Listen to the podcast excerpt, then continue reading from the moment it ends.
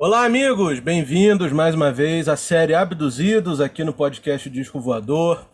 Hoje, voando com a formação completa, eu, Ramon Ducini, Thiago Zalinski e Henrique Boechat, trazendo semanalmente um episódio cheio de bom humor, né, no que diz respeito à minha parte, a parte do Henrique, porque o Thiago às vezes está num dia, num dia muito bom, porque hoje é um dia que ele certamente vai destilar todo o seu, o seu, a sua fama, né? Todo o seu physique de role. Ah, eu sou o Leão Lobo agora, destilando o meu É só que me faltava, né? É a, cada, a cada início de programa é um insulto diferente aqui. Eu vou, vou trocar ideia com a, com, a, com a, direção desse canal, porque não tá dando. Direção... É difícil. Eu tenho a imagem a zelar, é muito... ainda mais agora, né? Mas tudo bem. É muito rancor, é muito rancor. É, pois é, pois é. Eu tô, tô aqui para me divertir hoje. Porque hoje, o tema do nosso episódio, a gente ainda não decidiu. Nós vamos, na verdade, decidir no decorrer do programa qual vai ser o, o, título do episódio, né? A ideia original era que fossem os discos mais odiados. Mas eu já fui levemente dissuadido pelos meus colegas de talvez nomear esse episódio como os discos mais polêmicos. Eu acho que existe uma diferença entre polêmica e, e ódio. Então, talvez a gente vai conseguindo entender aonde esse episódio vai nos levar no decorrer dele, né? Antes da gente começar a destilar nosso ódio aqui, nós vamos falar, nós precisamos lembrar a vocês que é, é, sempre bom que vocês nos sigam aqui nessa plataforma de streaming. Vocês já sabem todo o processo, todo episódio a gente fala. Esse já é o episódio número 83 ou 84, se não me engano. Então, todo episódio a gente vai falar sobre isso. Dá um pause, avalie lá a gente. Se acharem que o nosso conteúdo é bom, Vamos agradecer pelas cinco estrelas aí. Isso é muito importante para que essa plataforma mostre o nosso conteúdo para pessoas que ainda não nos conhecem. Pessoas como vocês aí, que gostam de rock, que gostam de música, que gostam de toda essa essa bobagem que a gente fala aqui semanalmente, né? Bobagem com conteúdo, bobagem com sempre com toques diferentes para a gente poder se comunicar, né? Hoje também é um episódio muito interessante, muito especial. Eu até quero pedir a, a, uma atenção especial do nosso sonoplasta, sonotécnico, sonolento, talvez, da gente. Porque hoje é segunda-feira, então sábado, anteontem, foi aniversário do nosso companheiro, nosso camarada Henrique. E no ah. dia 9, próximo dia 9, é aniversário do nosso companheiro Thiago Zalinski. Então, por favor é a hora da gente colocar o parabéns do Carequinha, né? O parabéns o Carequinha, do mais uma Carequinha.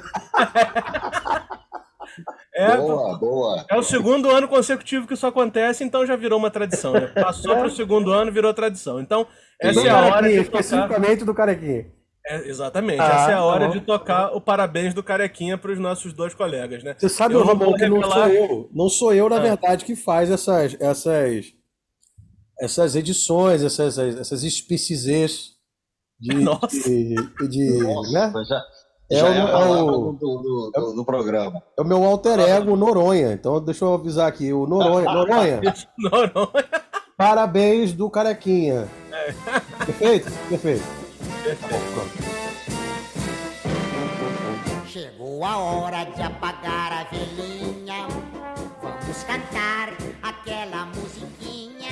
Eu não vou revelar para vocês quando é meu aniversário para não correr o risco de ter, de ter uma, uma, uma recepção dessa, né? Então isso é bom que fique só entre vocês. E Mas, entre enfim, a gente e o David Coverdale, né? Tá certo. Exatamente, exatamente. O Ronaldo, o Nazário também, enfim, essas pessoas assim. Aí já dá uma complicada. Ambos gostam de cobra branca. Eu, eu é verdade. Falar. Não, exatamente. Inclusive o Caetano fez uma música pro Ronaldo, né? Não sei se o pessoal sabe uma música que ficou bem lá do B, assim, lá do B, chama Três Travestis. Eu não sei porquê, é não sei o que que acontece. O programa vai tomar esse caminho hoje? É. Tá. Mas enfim, o ponto, o ponto aqui é o seguinte. Discos mais odiados, discos mais polêmicos, eu, a gente ainda não sabe como isso vai soar. Vamos chegar no final e a gente decide. Quero puxar aqui, levantar uma bola porque eu acho que um, um, um, disco odiado, vamos usar essa palavra, o disco odiado, assim, mais recente, que tomou uma proporção uh, maior até do que o que deveria, porque, na minha opinião, é um bom disco e envolvem músicos que eu particularmente gosto, foi o disco do Metallica com o Lou Reed, né? Aquele disco Lulu, né? Que deve ter o quê? Uns 10 anos que saiu? Caramba, por aí? Eu acho que sim. Uns 10 anos por aí que saiu e acabou ganhando uma proporção totalmente negativa. Então eu queria jogar essa bola aí para vocês. Vocês conhecem esse disco, ouviram esse disco ou tem alguma opinião do porquê que ele ficou tão maldito assim? Olha, é, ficou maldito porque o fã de heavy metal é chato, bobo, feio, insuportável, né? Porque. É, ok, eu não, eu não conseguiria dizer que eu gosto desse disco, tá? Bom, primeiro ponto, assim, pra gente começar. Não é um disco que eu ouvi mais de três ou quatro vezes. Eu ouvi no lançamento, gostei da, da, da mistura, porque acho que tem da samba ou da rock, né? Ou da metal, com, com perdão dos trocadilhos. Gosto do Lou Reed, gosto um pouco menos do Metallica. É... Na verdade, eu até pretendia falar de um disco do Metallica aqui também, mas isso vamos deixar um pouco mais para frente. Mas eu acho que qualquer tipo de, de, de, mistura entre essas duas, esses dois elementos poderia sair algo interessante. Eu acho que saiu. Agora, o fã, é, o, o fã de heavy metal ele tem essa coisa, né? O fã de heavy metal é tão pentelho que dentro da própria seara do heavy metal eles, eles fazem pequenos guetos e tudo, às vezes, para né, dizer que bom só. O Slayer só é bom até o Raining Blood, o Iron Maiden só é bom até o The Number of the Beast, depois ficou, ficou pop, sabe? Então tem dessas. Eu, eu acho esse disco interessante, sim. Há tempos que não ouço. E, mas entendo perfeitamente o fato de ter caído nesse poço aí do, dos discos malditos, né? Porque realmente é uma mistura completa, complexa de você imaginar. Apesar de que Zé Ramalho e Sepultura também seria uma mistura complexa de você imaginar, e aconteceu aqui e foi super legal. Então eu acho que uh, o, Lou Reed com Metallica, por que não, né? Eu concordo exatamente com você, Thiago. Eu acho que também tem muito tempo que eu não ouço esse disco. Eu tenho mas tem muitos anos que eu não escuto. Eu acho que a gente tem que colocar isso em, em, em uma perspectiva de que sim, são universos, foram universos diferentes, né, que se juntaram naquele momento. Uh, o Lou Reed não teria como ser mais oposto ao Metallica em alguns momentos, também em alguns sentidos. Mas eu, particularmente, sou 100% a favor de ter essa, essas junções, sabe? Vocês vão ver que no decorrer aqui do episódio nós vamos falar de discos que eventualmente ficaram odiados, mas esse, por exemplo, é um disco que eu, assim como o Thiago, uh, pelo que o Thiago está falando, pelo menos, né? não eh, são discos que a gente não odeia, né? Você odeia esse disco, Thiago? Odeia, a palavra é ódio. Você odeia esse disco? Não, de forma alguma. Eu, na verdade, eu Ramon, você, você pinta uma figura de mim Ah, defender aqui? Você pinta. Roupa suja, lava-se em casa.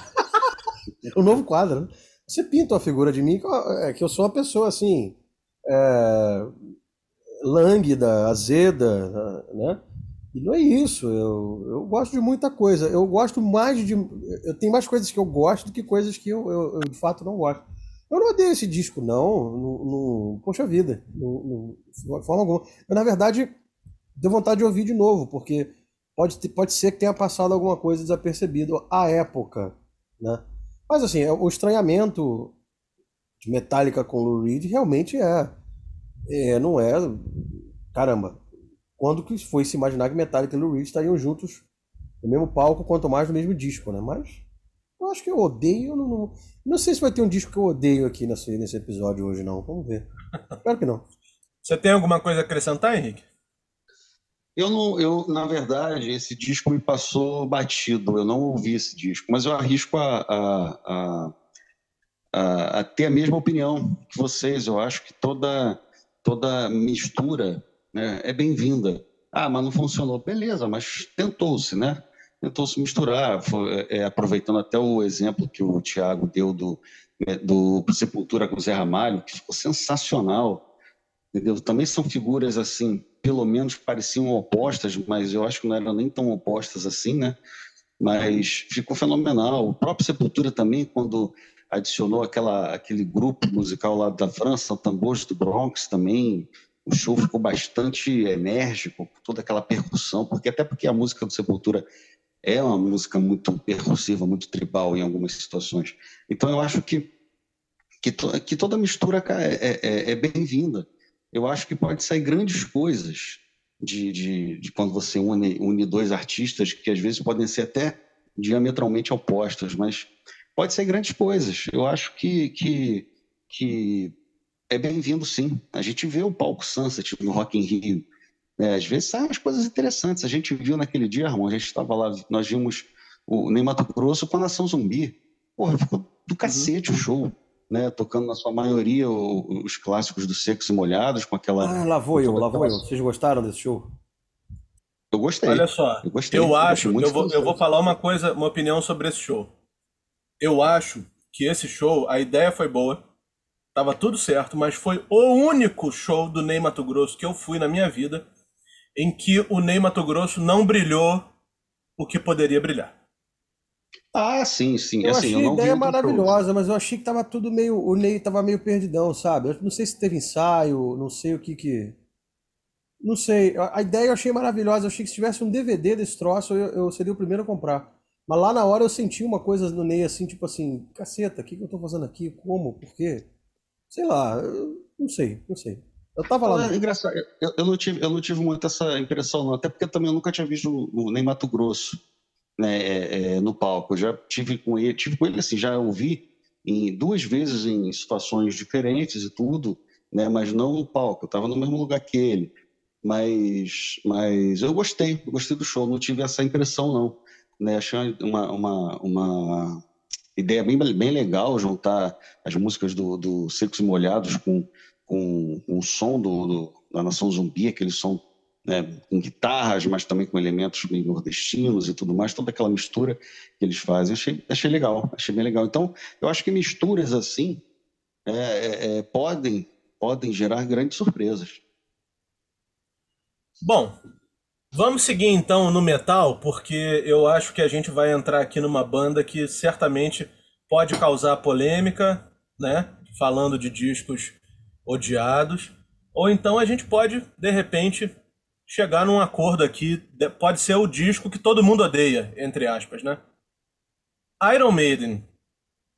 Nós temos aqui, nós três, né, entre nós três, opiniões diferentes sobre até onde vai o, a nata do que o Iron Maiden fez em disco, né? São cinco ah, Já começou, depois ele quer dizer que eu não sou. Depois ele quer dizer que eu sou uma pessoa que, que avalia mal a postura dele, né? Mas tudo bem. Brincadeira, brincadeira. Seis discos, né? Vamos lá. Não, tem mais, tem mais, tem mais. Mas enfim, o Iron Maiden é aquela banda que a gente conhece, começou com uma forte influência do punk, depois descambou com a entrada do Bruce Dixon para o heavy metal em si, né? E aí, no meio dos anos 90, houve uma ruptura ali da banda. Nós não vamos entrar aqui na biografia da banda. Quem quiser, escute os nossos episódios dedicados ao Iron Maiden. Só voltar aqui no, no nessa plataforma que vocês vão ver, tem vários episódios sobre Iron Maiden. E aí entra o Blaze Bailey, né? E os dois discos que o Blaze fez estão ali entre os discos menos queridos pela, pela audiência do Iron Maiden, pelos fãs do Iron Maiden. Na minha opinião, se a gente tiver que colocar um disco odiado do Iron Maiden nesse episódio, seria o segundo que o Blaze gravou, Virtual Eleven, né? Vocês concordam com isso? Esse poderia ser um disco odiado do Iron Maiden ou eu tô sendo muito muito injusto com o Sr. Blaze Bailey?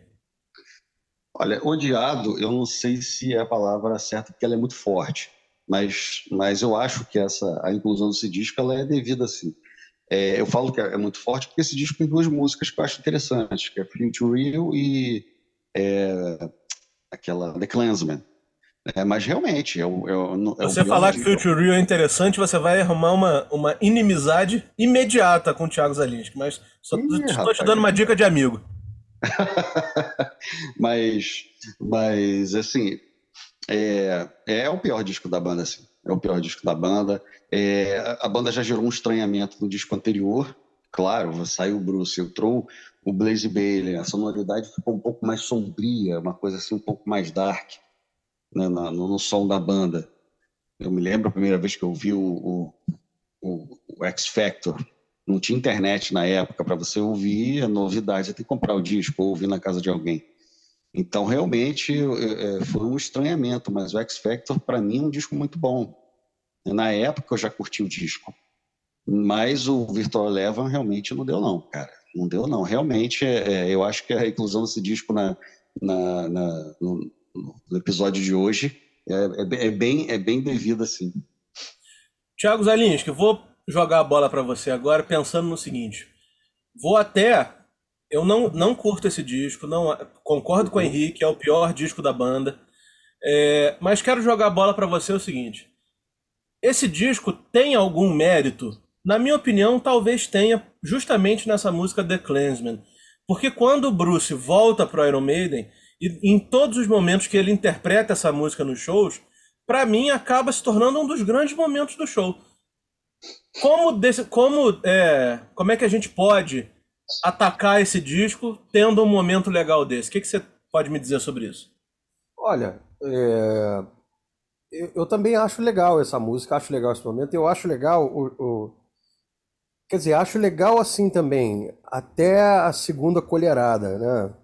Na terceira já, já, por exemplo, esse raio que vocês acabaram de ouvir aqui são os deuses, é, os orixás reclamando, né, da, da da, da, né, da, nossos elogios aqui a esse disco, que é, é, pior do que vitamina de linguiça. E você sabe por que, que saíram esses raios, né? Porque Sim, são os deuses do metal Exato. tocando a abertura de Black Sabbath. Exatamente, que, que é o, como deve ser. Mas brincadeiras à parte, esse, é, essa música gerou outros filhotinhos em todos os outros discos do, do Maiden que vieram depois.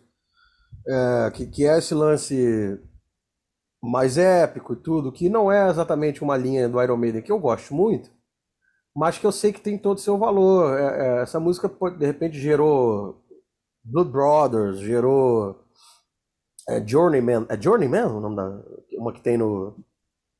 Grande música, inclusive. Você vê que eu, não, eu, não, eu, eu, tenho tanta falta de interesse no Iron Maiden pós-Apocalipse que é Journeyman, né? Gerou uma Journeyman. série de músicas, The Reincarnation of blá blá blá, biriri, pororó. Então, assim, para quem gosta desse tipo de. desse Iron Maiden, desse recorte do Iron Maiden, é legal e tem seu mérito, sim. A música. Eu não posso dizer que é uma música ruim. Seria. Seria leviano da minha parte. Agora, Future Real é um. É assim. É uma topada com o dedinho esquerdo no canto da parede chapiscada. Quando você sai correndo assim para atender o interfone. Imagine isso assim nos dois dedos e a cada cinco minutos. Isso é Future Real para mim. Esse disco realmente é um negócio esquisitérrimo. O, o The Clansman faz ali um papel de, de deixar pelo menos alguma coisa interessante para a discografia do Maiden que veio depois. Até faz, eu, eu acho que faça, mas esse disco tem alguns momentos assim muito constrangedores. Ao passo que o disco anterior, que é odiado também, até tem uma outra, uma ou outra coisa, here and there, que você fala assim, ok, é, tem o Maiden aqui, é, é, isso. Mas em linhas gerais, assim, esse disco realmente tem, é odiado com, com motivo, bastante motivo. Eu acho o disco anterior muito superior a esse, Thiago. Porra, é pra você ver, é pra você ver. que também não é bom, mas. E o disco não é bom, exatamente. Esse é tão ruim, mas tão ruim, é um Iron Maiden assim, tão é, é abaixo da margem da inspiração do Iron Maiden, que, que se torna isso. Né? Eu, eu sempre elogio aqui o, o Yannick Gers como compositor, porque acho que ele trouxe muito dessa sonoridade é, é, celta, que, que o Iron Maiden. É, esses temas que seriam temas de flautinha, que a gente chama, né? Tipo. Ele trouxe muito isso. Mas nesse disco, é, o Yannick realmente não, nem, nem ele salvou nessa história. Vamos, vamos continuar então no metal, mas voltando um pouco no tempo. Black Sabbath, vocês acham que tem algum disco assim odiado? Talvez o Forbidden, ah, talvez. Qual é? Cara, o. Ó, se a gente for registros históricos, né? No primeiro momento o Heaven Hell foi odiado. Assim. porra, quem é esse cara cantando no lugar do Ozzy, quem é insubstituível, blá blá blá, beleza, até o cara botar o, o, o, o rabo entre as pernas e entender que era, era um Black Sabbath não melhor do que com. Esse é melhor de competição, é esquisito. Mas até o cara entender que realmente era uma nova fase do Black Sabbath, foi odiado, Heaven and Hell, né? E aí assentou-se tudo com, com a turnê, depois veio o Mob Rules. Agora, por exemplo, os discos dos anos 80 são completamente abominados pelos fãs. A gente não precisa nem chegar no Forbidden. Os discos já com, com o Tony Martin, então coitado do Tony Martin, né? Tony Martin é um cara que ele é defenestrado por um monte de fã do Black Sabbath, aquele fã do Black Sabbath, viúva do, viúva do Ozzy do Dio, né? Que, que não sabe. Que aquele, aquele fã do Black Sabbath é aquele cara que viaja pra, pra Europa e, ai, meu, preciso comer meu arroz com feijão porque eu não consigo, no meu país, não sei o que, sabe essa gente? É, então tem, Black Sabbath tem discos, discos odiadérrimos, cara. O, o, a parte dos anos 80 ali, então, onde o Black Sabbath deu uma farofada, é, são, eu, eu amo de paixão, todos eles. E tô ansioso para essa caixa aí que parece que vai sair. Não, né? Fala aí. O próprio Born Again, ele é muito, ele é muito amado aqui no Brasil. Né? Pelo é, que né? eu li uma vez. Ele é muito amado aqui no Brasil, mas fora tem muita gente que não gosta. É, é, é interessante isso, né? É um, um, um, excelente disco, mas que lá fora muita gente não gosta. A banda também não curte, pelo menos acho que o Ian Gillan não é muito simpático ao disco. É, você vê, não é muito é... simpático a nada, gente. Vamos combinar, né? Ô sujeito difícil também. Nossa, cara. É, você ter dentro de uma banda um cara como Ian Gillan, um cara como Hit Blackmore é complicado mesmo, hein? Portanto que, já, que não durou muita coisa. Né? Mas Deep Purple, então, tem disco odiado? Tem. Olha, eu, tem. O, qual? O, o, Black Sabbath, você diz? Não, Deep Purple, Purple. falando em Ian é. E Blackmore. Ah, o Deep Purple, cara, Bananas é um disco odiado? Por mim, sim. Não dizer odiado, não. Eu acho que odiado. Eu adoro isso. Por mim, sim. Aí depois, não, o Ramon quer me crucificar. É que você sabe, você sabe os meandros da, da para poder me tirar essas declarações. Você quer ver o, os, quer ver um disco? Eu amo o do Deep Purple e, e as pessoas descem o cacete. Os Slaves and Masters, que é com o Joel Tânia cantando. Ah, esse disco é, é, Thiago, pelo amor de Deus. Você acha ruim? Esse disco a galera desce cacete mesmo. Ah. Eu gosto, eu acho, eu acho legal. É um de Purple, eu... esquisito, mas é um de Purple, né? Tá lá, tem Blackmore, pra mim é de Purple. Ou Rainbow, né? E não, e não tem nada nem contra o Joe Turner, não, porque eu acho que ele tem coisas muito interessantes. Ele, ele, ele mesmo tem um disco ao vivo com o Glenn Hughes que eu acho uma das melhores coisas que o Glenn Hughes fez ao vivo. Porra, assim, na carreira solo. Óbvio. Mas você acha as músicas, as composições do disco fracas, é isso? acho muito interessante. Não tem nada. Tipo assim, eu acho que eu sou capaz de citar uma música, pelo menos, de cada disco do Deep Purple. Desse, eu nem lembro. O King of Dreams tem. Então, tá, tem alguma. Eu não. Posso, eu tocar, posso eu... tocar uma música desse disco então pra gente. Pode, por favor. Então tá, eu vou escolher aqui. Você quer escolher uma, Henrique? Você é familiarizado com esse disco não? Não, não sou, cara. Não sou mesmo, mas pode escolher aí. A gente, a gente acredita no seu potencial. Beleza, então vou escolher Fire in the Basement. Vai. Que é, é mais de Purple. Do, essa é a música mais de Purple do disco. Que nem parece muito de Purple, não, confesso. Mas vamos ver. Thank you.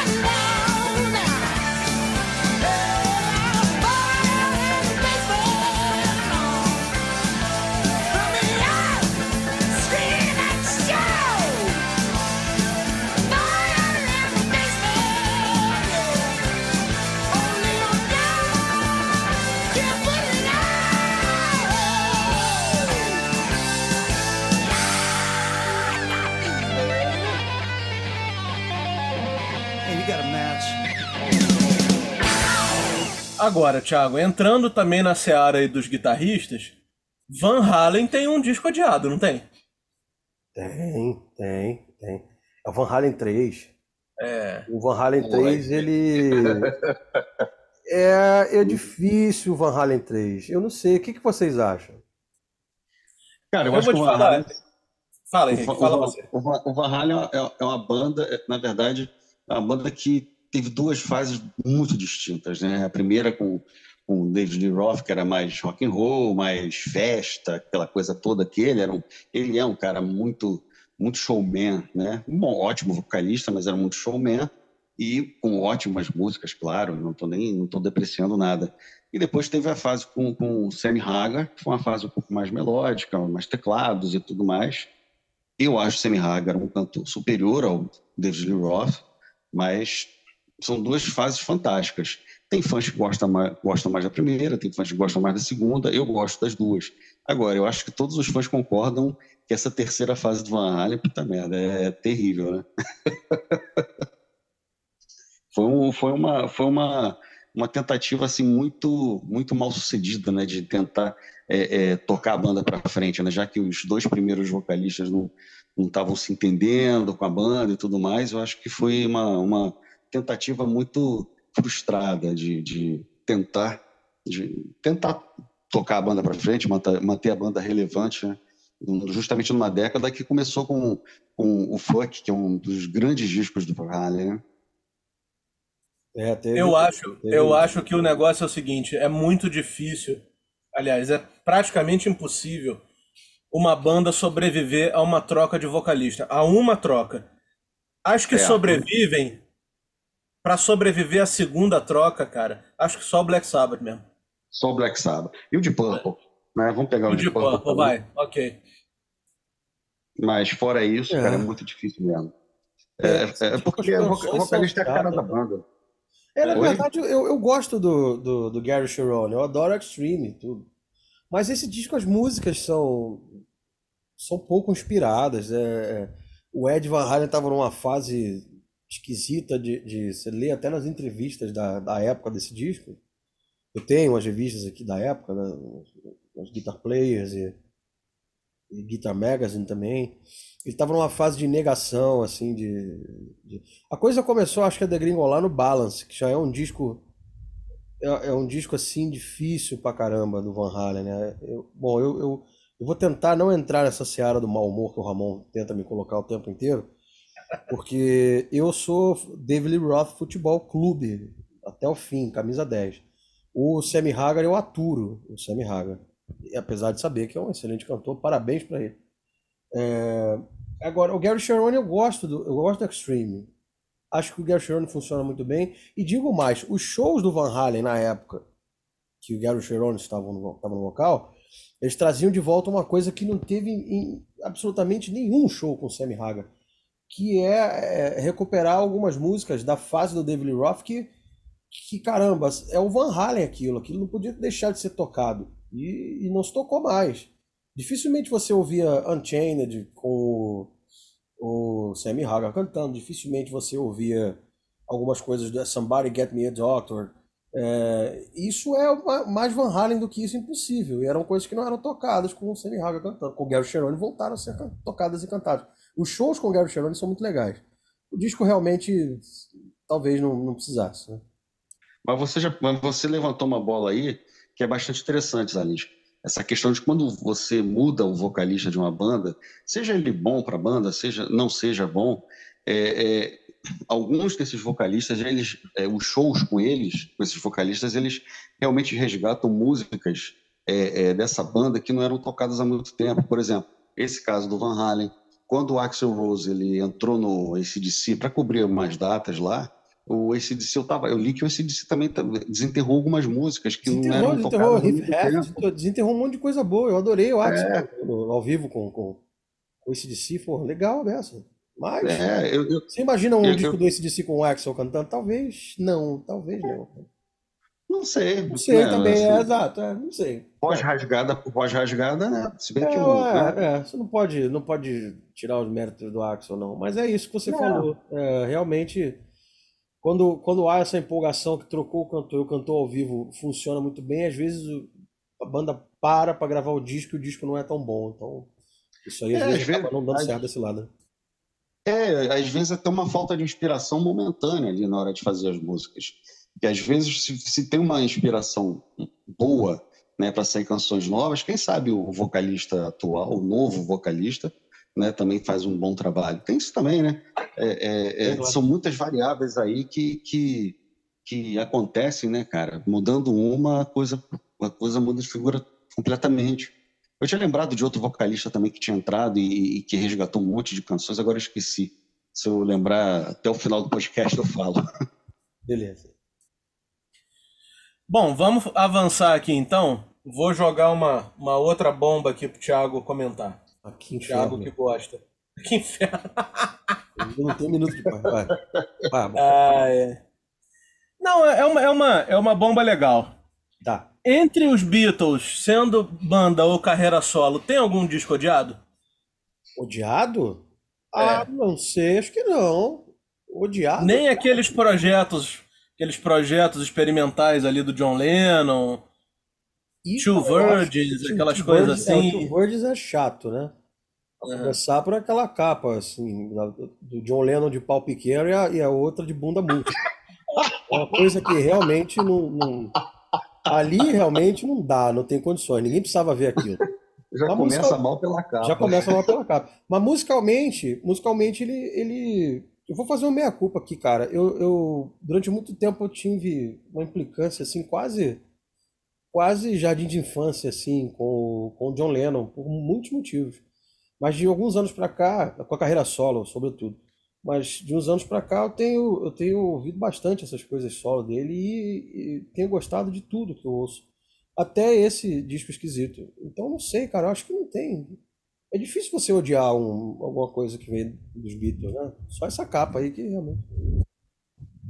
É bom a gente falar aqui, abrir um parênteses, Thiago, porque estamos preparando aqui no Abduzidos uma série né, de discos de rock que estão completando 40 anos, 50 anos aqui no, no, no, no né? Abduzidos, né?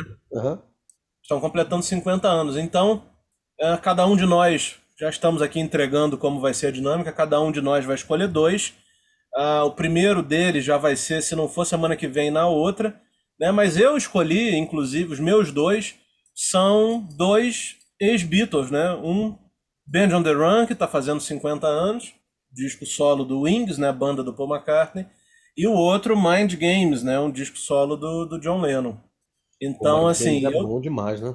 É, pois é, eu, eu joguei essa bomba aí dos Beatles, se tinha alguma coisa odiada, porque eu acho que a única coisa que a gente pode realmente odiar, vamos lá, talvez um ou outro disco assim do Ringo, que são momentos muito, muito aquém do que a gente poderia esperar, né? Até é comparado Ringo, a outros né? discos. Deu- Até comparado a- É o Ringo, o. Ringo pode fazer tudo, cara, tá tudo bem. Não, isso que eu tô falando, comparado até a outros discos do Ringo, que são legais. O, o Ringo, muita gente deve virar a cara achando que só fez merda depois que acabou os Beatles. Muito pelo contrário. Tem muita coisa legal. Mas também tem uns dois ou três discos ali que são, poxa, tão desnecessários. Mas, Mas. a festa Plock mais legal que tem do, do mundo é a do Ringo, né? Ele leva e traz um cara de uma banda, um cara da outra, um cara da outra, e ele toca de ursinho blau blau até Toto. Aí é uma maravilha. cara. É uma maravilha aquilo, cara. Tinha que ter todo ano. Aí. Festa do, festa do Ringão. Do Circo Ringão. É maneiro. Mas, ô né? Henrique, você quer sugerir algum disco? Quer sugerir alguma música pra gente tocar? Me fala aí um disco que você considera odiado pra gente comentar aqui. Olha, tem um disco que, que até a gente já ventilou antes da gente gravar, que eu acho que não caiu, talvez não tenha caído muito bem para os fãs de Roger Waters. né? Olha aí, Thiago! Com relação, com relação ao Pink Floyd. É um disco que eu gosto. vai isso, vai. É. É um disco que eu gosto, que é o Momentary Lapse of Reason, que é o primeiro sem Roger Waters. O pior disco do Pink Floyd. Olha Não só. detesto, né? É, é, é. Mas, mas, controla. bom- mas tem bons momentos, cara. Esse disco tem bons momentos. Tem Onda Turning Away, que é linda. E, mas só que a música que eu quero, que eu quero destacar desse disco aí é Learn to Fly. Ai, ai. Learning to Fly, toca aí, porque é muito boa essa música mesmo. Eu tenho que dar o braço a torcer, essa É. música é muito boa. Vamos lá, vamos lá, vamos lá. Vamos ouvir.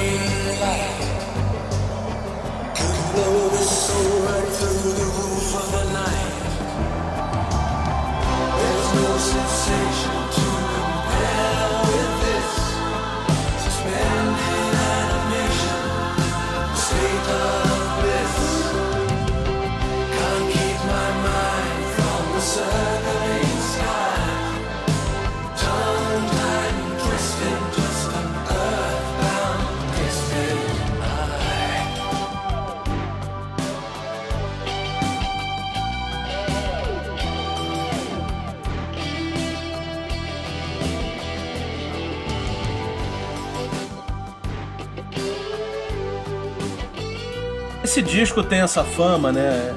Assim, falando agora pessoalmente, é o disco que pra mim é o menos legal do Pink Floyd, é o que eu menos gosto. Também vou, vou copiar aí o que o Thiago falou. Não odeio, tá? Odiar também é uma coisa que não se aplica a esse disco, porque eu concordo que tem momentos legais. Learning to Fly, On the Turning Away, tem Sorrow é desse disco, é, né? É, Sorrow é uma música muito, muito legal, muito legal boa, mesmo. muito boa. Que o E, cara, David Gilmour tocou agora e- nessa turnê mais recente, né? Enfim. E gerou, e gerou cara, um- um- uma turnê muito legal, que foi o. que gerou um disco bacana, que é o Delicate Sound of Thunder. Foi o primeiro show que eu vi, porra, eu era um moleque, cara. Eu tava, eu tava em algum lugar, uma lanchonete, alguma coisa assim, e tava rolando o vídeo desse, desse do, do, do desse Delicate Sound of Thunder. Cara, Pra fiquei- vocês verem onde o Pink Floyd tocava no final dos anos 80. Mas Eu chutaria, eu chutaria que você tava no bar da Sônia. Chutaria. Barra da Sônia. Bar da Sônia, Bar da Sônia. Não, cara, eu fiquei bobo. Eu falei, cara, que show é esse? Que troço maneiro. Coisa que, que mal, mal saberia eu que eles iam fazer o Pulse, né, uns anos depois. Mas mesmo assim, mesmo que sendo um disco que não é tão curtido por alguns fãs do, do Pink Floyd por causa da saída do Roger Waters, é um disco que, sim, tá, é- é- ele é condizente com a década de 80 e, e gerou uma, uma turnê bacana, cara. Então, é, é, botou o Pink Floyd para frente, né? Para depois eles lançarem o maravilhoso Vision Bell. Então, é, é, eu acho que esse disco aí poder realmente estar na, na, na nossa lista aí. Odiado também, como você falou, né, irmão? Odiado também é, é uma palavra muito forte. Mas, se formos ver com, como com a simpatia de alguns fãs, esse disco realmente não, não, tem, não tem tido isso, não. E aí, Thiago? Ué, e aí o quê? O que que eu tenho? E aí, o quê? O que quer que eu diga, cara? Bom, não. Melhor disco do Pink Floyd pra você? Não, não, não. O melhor é o seguinte, o Division Bell. Agora, agora, você sabe. né? Eu acho assim, agora falando sério, não que eu não estivesse falando sério sobre o, Division Bell, é, eu, eu, se fosse eu, tá? Vou, vou tentar fazer um exercício de imaginação aqui, um teletransporte é, sensorial. Fosse eu um fã que vem que acompanhasse o Pink Floyd desde o Sid Barrett lá atrás e tal, e fosse acompanhando as evoluções de- da, da- dos conceitos da banda, sonoros e ideológicos, que são, são para mim, 50% né, da coisa, do equilíbrio, que é o que fazia o Pink Floyd o Pink Floyd, eu também estranharia esse disco. Tá? Estou falando que eu estranharia. E talvez torcesse o nariz, sim. Esse disco tem, tem momentos de sonoridade muito pop, mas muito pop. Não que o Pink Floyd não fosse pop, afinal de contas, é, é, Wish You Were Here é um dos maiores clássicos do pop. A música tem basicamente violão, bateria e, e sintetizadores. né? E Dark Side of the Moon é o segundo disco mais vendido de todos É. os tempos. Só aí, é, é exato. Né? Não, não que o Pink Floyd não seja pop. E você entra nas lojas americanas, tem uma camisa do Pink Floyd agora, tô- o que me deixa assim, horrorizado, mas tudo bem. É pra compensar o rombo, cara, de 20 ser. bilhões. É. Tem que vender muito a camisa do Pink Floyd.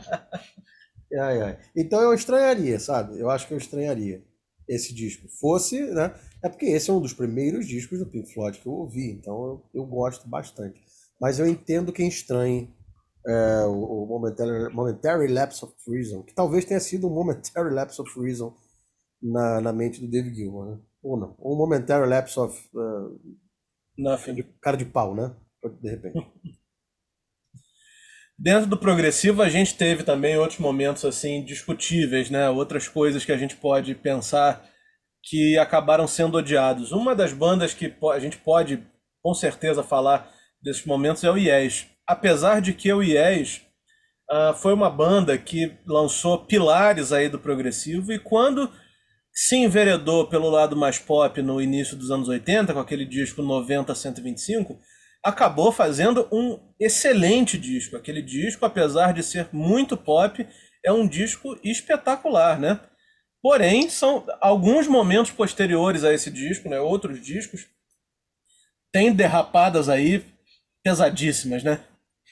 Thiago pode falar melhor do que ninguém sobre essa fase. Não posso falar nada. Eu adoro esse- esses, esses dois discos aí. O Big Gen- você deve estar falando do Big Generator, né? É, esse é vamos- tá, difícil. o Big, Big Generator é, é uma escorregadela, assim. Porque ainda que super pop, né? Ainda que depois da- das intervenções, intervenções popísticas do Trevor Horn na produção, e no, quando o, o Trevor Rabin de fato assumiu o, o trem das composições da banda, é, ainda assim tem momentos muito progressivos nesse disco. Changes tem. É, antes de começar o, o- Trevor Rabin a cantar a primeira frase, tem, cara, quase quatro minutos de instrumental, porradaria comendo. É, It, It Can't Happen, que é uma música super pop e também tem coisas bastante progressivas. A própria of a Lonely Heart é uma música que se tem um formato totalmente né, é, verso, refrão, verso, refrão, solo, verso, refrão, que é um- uma cartilhinha do pop que os Beatles fizeram lá atrás e o Beach Boys fez também, é, ainda assim é um, é um disco cheio de sofisticações, então é- ele não é tão pop. Não. Já o Big Generator, ele, eu acho que o, sei lá, os caras, o John Anderson sentiu o gostinho do, do, do- né, das verdinhas, da grana entrando com muita violência, deve ter pensado, ah, vamos fazer outro disco igual. Ah, o... Essa é a minha imitação do John Anderson, tá? Eu acho que ele fala assim o dia inteiro. Vamos fazer outro disco pop. Taratatarau. Aí fez o Big Generator, que tem bons momentos, mas tem outras vaciladas assim grandes também. Não tiro tua razão, não. E, e essa, essa é a primeira vez que eu, que eu mostro para as pessoas a minha imitação de John Anderson, tá? Aproveitem. Isso não vai acontecer É. tão cedo. Eu fiquei na dúvida se era o John Anderson ou o Michael Jackson. Ou talvez não Tem uma nuance aí, não tem? Que diferencia? tem, mas eu não posso falar qual é. I've seen good people. É nessa onda, né? Ai, Fica ai. esquisitão mesmo, Ramon. É, é, eu preciso te dar essa. Preciso te dar essa razão aí. Big Generator é esquisito. Tem lá o Love Will Find a Way, que é bacana. Mas é um disco esquisito. É tão esquisito que eu vou colocar aqui Love Will Find a Way pra vocês ouvirem. Pra... Vamos lá. A tragédia. E depois eu ponho Siberian Cat. Não, não, melhor não. Deixar só Love Will Find a Way, vocês vão entender. Pronto, vai.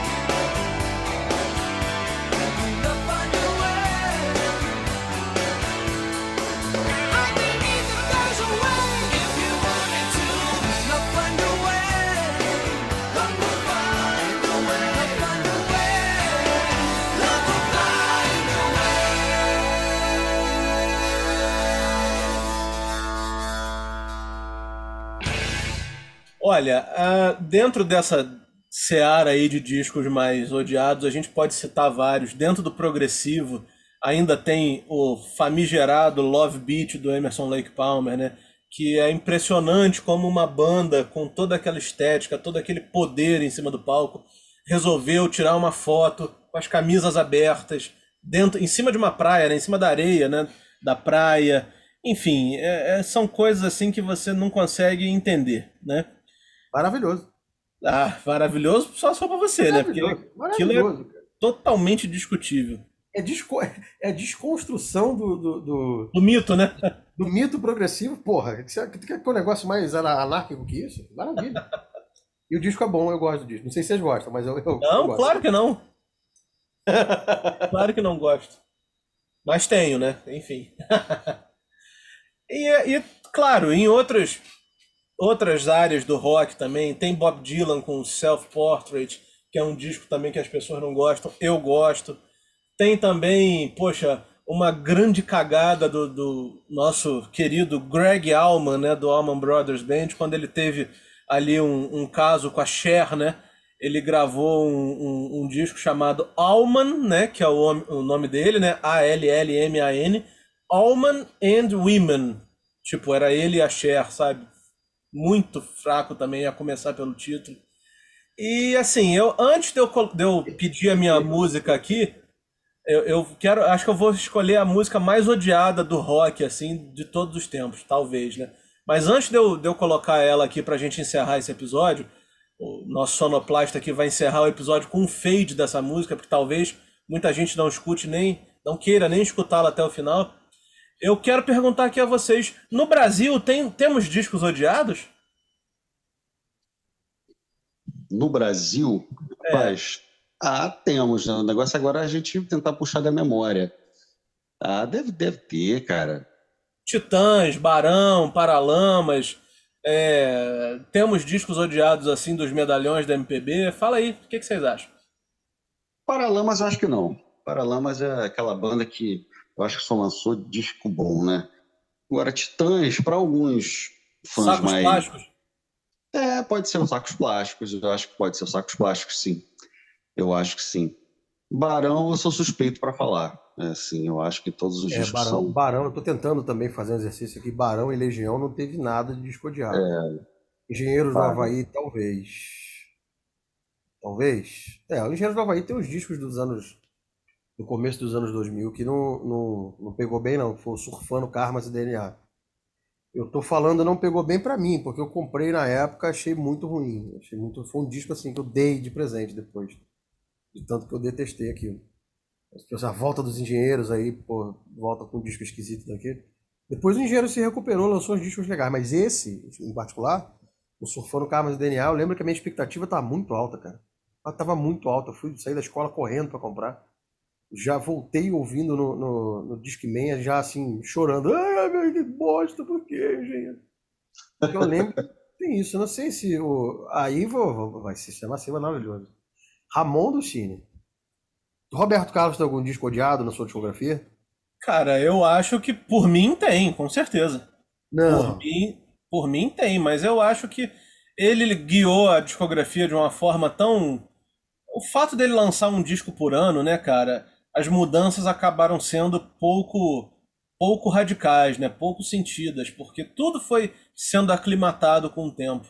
Mas é claro que por mim tem alguns discos que são totalmente dispensáveis, né? Sobretudo alguns ali dos anos 80, dos anos 90, mas não são todos, claro que tem seus momentos, mas eu acho que o caso dele, ele teve essa vantagem, sabe? De, de começar, aliás, de começar não, de ir seguindo um- com lançamentos anuais, ah, de forma que os fãs não sentissem qualquer mudança muito radical, né? Então, eu acho que tem isso. Erasmo também, algumas coisas que ele fez nos anos 80 são bem discutíveis, mas eu acho que odiado de falar, meu, nossa, esse disco não dá. Eu acho que não tem. E até Mas tem olha uma olha coisa. só, deixa eu te fazer uma pergunta aí no Ah. meio disso disso aí, só para não esquecer. É, você acha que os anos 80 foi uma época mais questionável pro Erasmo ou pro Roberto? questionável.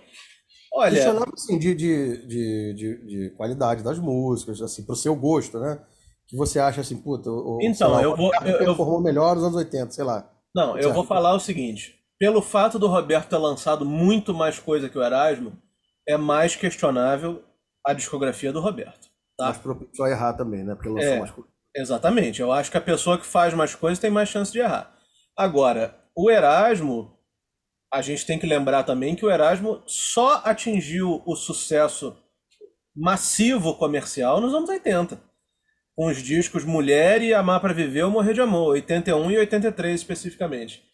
Então, assim, são momentos muito fortes na carreira do Erasmo, enquanto o Roberto sempre no final do ano e no início do ano posterior, liderava as vendas, como liderou dos anos 60 até 2000 e tanto. Então, quer dizer, era uma co- como eu falei, é uma coisa que, como ele foi trabalhando isso disco a disco, os, os, os, os pontos negativos saltavam um pouco aos olhos, sabe? Então, ainda que um disco como o disco, por exemplo, de 88, que é um disco muito fraco, né, tinha pontos muito negativos. Meses antes ele estava em primeiro lugar com um disco de 87 e meses depois ele estaria em primeiro lugar de novo com um disco de 89. Então, assim, é, foi uma coisa muito. São, são momentos ruins, mas foram momentos ruins que eram apagados muito rapidamente. E também uma coisa que a gente pode, que a gente pode pontuar aqui é o seguinte. Não sei se vocês têm essa impressão, mas eu acho que no Brasil é, o fato do artista lançar um disco ruim era muito mais imperdoável do que no exterior, nos Estados Unidos, na Europa, por exemplo. Vocês concordam com isso? Vocês têm essa impressão? Porque eu acho que aqui no Brasil o cara lançou. Veja os Titãs. Saiu saco- sacos plásticos. Tudo bem que existia um contexto, a banda já estava toda fragmentada, etc, etc, etc. Mas, cara, isso abalou a banda. Os sacos plásticos abalou os Titãs. Nunca mais os Titãs teve um momento. é, é, vou, vou colocar de outra forma. Eu acho que depois dos sacos plásticos, os Titãs desceram uma prateleira. Vocês acho. Faz sentido o que eu tô falando? Faz. Eu acho que discos ruins são muito menos compreendidos no Brasil do que fora. Mas isso, Eu Ramon, acho. pelo, pelo Eu visto, é uma acho, coisa que. Vai lá, Henrique, vai lá, Henrique, vai lá, Henrique. Não, não, eu acho sim, eu acho que. Eu não sei se tem um pouco dessa nossa, da síndrome de vira-lata que às vezes a gente tem, né? gente- de achar que tudo que vem lá de fora é melhor e tudo mais, é, que a gente acaba ficando complacente com os, os, os erros, as escorregadas dos artistas lá de fora. Né? E a gente acaba sendo meio que impiedoso com, com os nossos próprios artistas. Eu acho que tem, passa um pouco por isso. Porque a arte, a arte, quem faz arte, vocês, Alice, você pode responder melhor do que a gente. Quem faz arte, é, é, trabalha com isso, vai escorregar de uma hora ou outra. É normal. Inspiração, às vezes vem com tudo, às vezes não, não tá com nada. É normal. Inspiração é algo que você não tem como, às vezes, controlar. Então, às vezes, pô, eu pego os Titãs, uma banda que fez o Cabeça Dinossauro, mas também é uma banda que, mesmo fragmentada e tudo, fez os sacos plásticos, sacos plásticos, entendeu?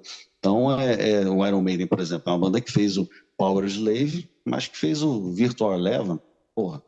Então, é, é, tirando essas bandas assim que, em que os fãs são muito ce- cegos, que eu digo assim, são fãs fanáticos, como o Iron Maiden, você pega artistas assim com, com, com uma- um, um secto de fãs assim um pouco mais relax, realmente, se você for perceber, esses caras eles são mais assim perdoados quando erram do que os daqui, os artistas daqui, eu acho que sim.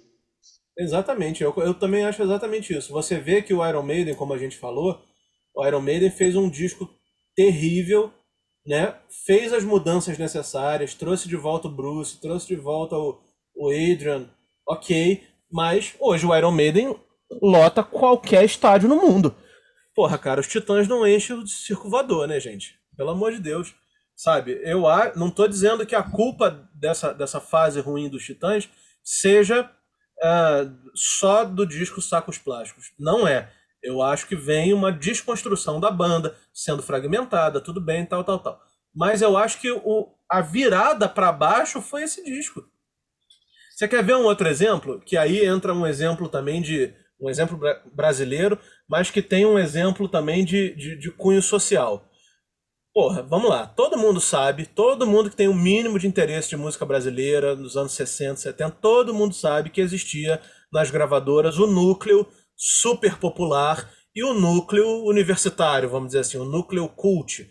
O núcleo cult acabava sendo Caetano, Gil, né, o pessoal da Tropicália, as músicas assim mais engajadas, as coisas mais assim é, elitizadas, e o núcleo popular a gente tinha Roberto Carlos, Agnaldo Timóteo, é, José, tinha muita gente assim.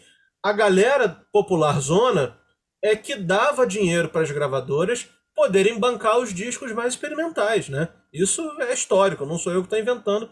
Rapidamente vocês pesquisando vão saber disso. Vou pegar um exemplo desses caras aí super populares, Odair José.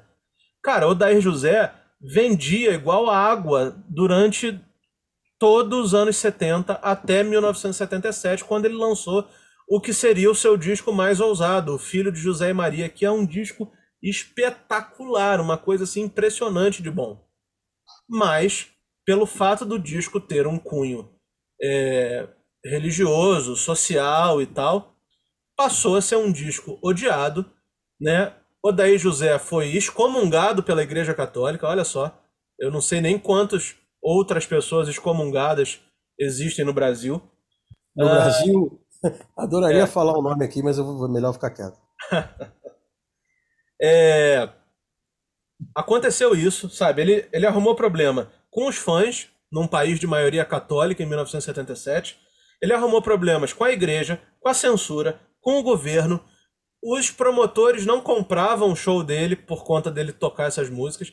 Ou seja, o Odair José praticamente morreu artisticamente, sumiu. Não existe o Odair José nos anos 80, nos anos 90. Não existe, sabe? O cara fez um disco total, que ficou totalmente odiado, ainda que hoje, 45 anos depois, seja, um, seja o disco mais cultuado dele. É um disco que eu amo. Eu, para mim é uma das coisas mais interessantes da música brasileira. E, e é isso, sabe? É um cara que não foi perdoado, entendeu? É um cara que fez um disco que foi condenado, entre aspas, e não foi perdoado. É o exemplo do Sacos Plásticos, é o exemplo de outras coisas assim, o que me leva a, a- o que me levou a essa sugestão de que no Brasil discos ruins dificilmente são perdoados.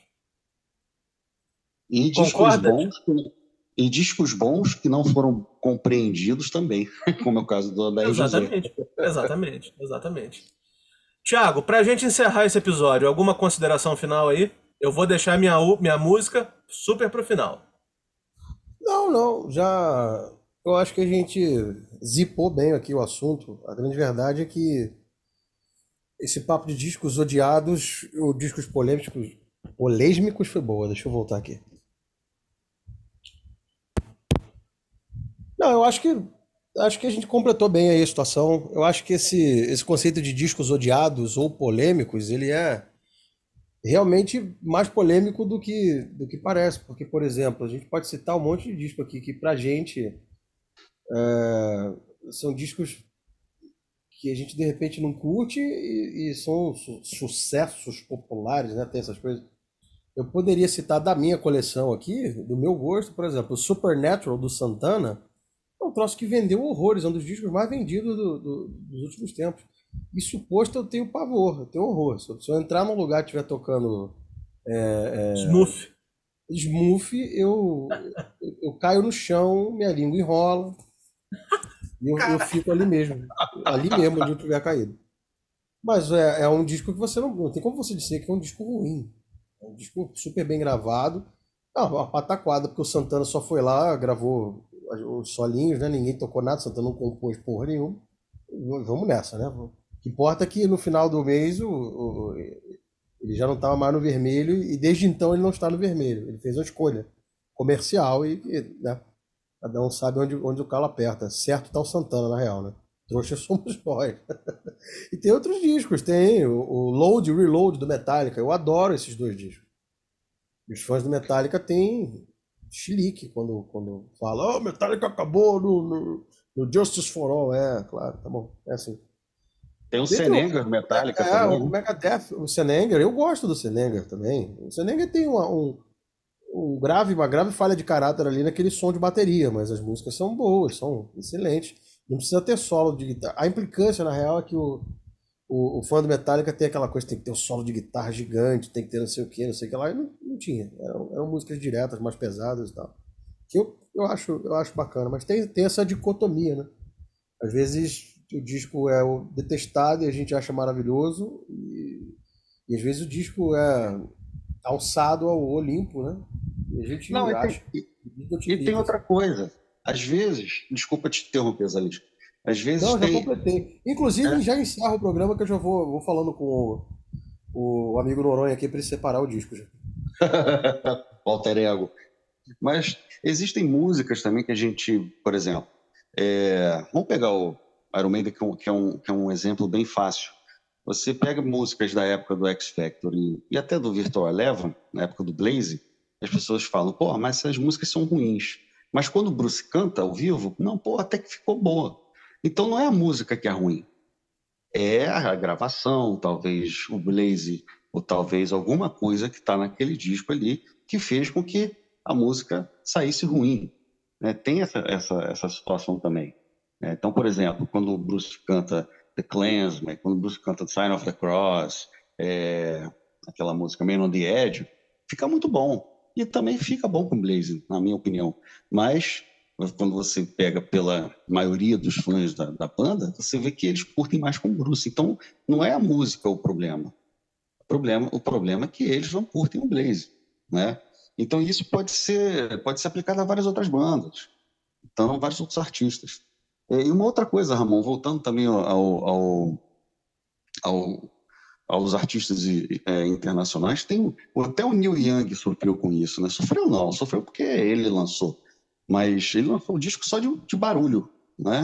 Acho É. que esse pode ser um disco odiado, realmente Verdade. odiado realmente odiado pelo, pelos fãs do, do Neil Young. Só de barulho, só microfonia, sei lá, de- barulhos de. O disco inteiro, só isso. Não tem música, é algo antimusical, talvez. Neil Young, né, cara, que é um, uma vaca sagrada né, da, da, da música, né, pelo menos pra, pra gente, né, mas até ele tem também seus discos é, é, odiados aí, com- com- entre aspas, né?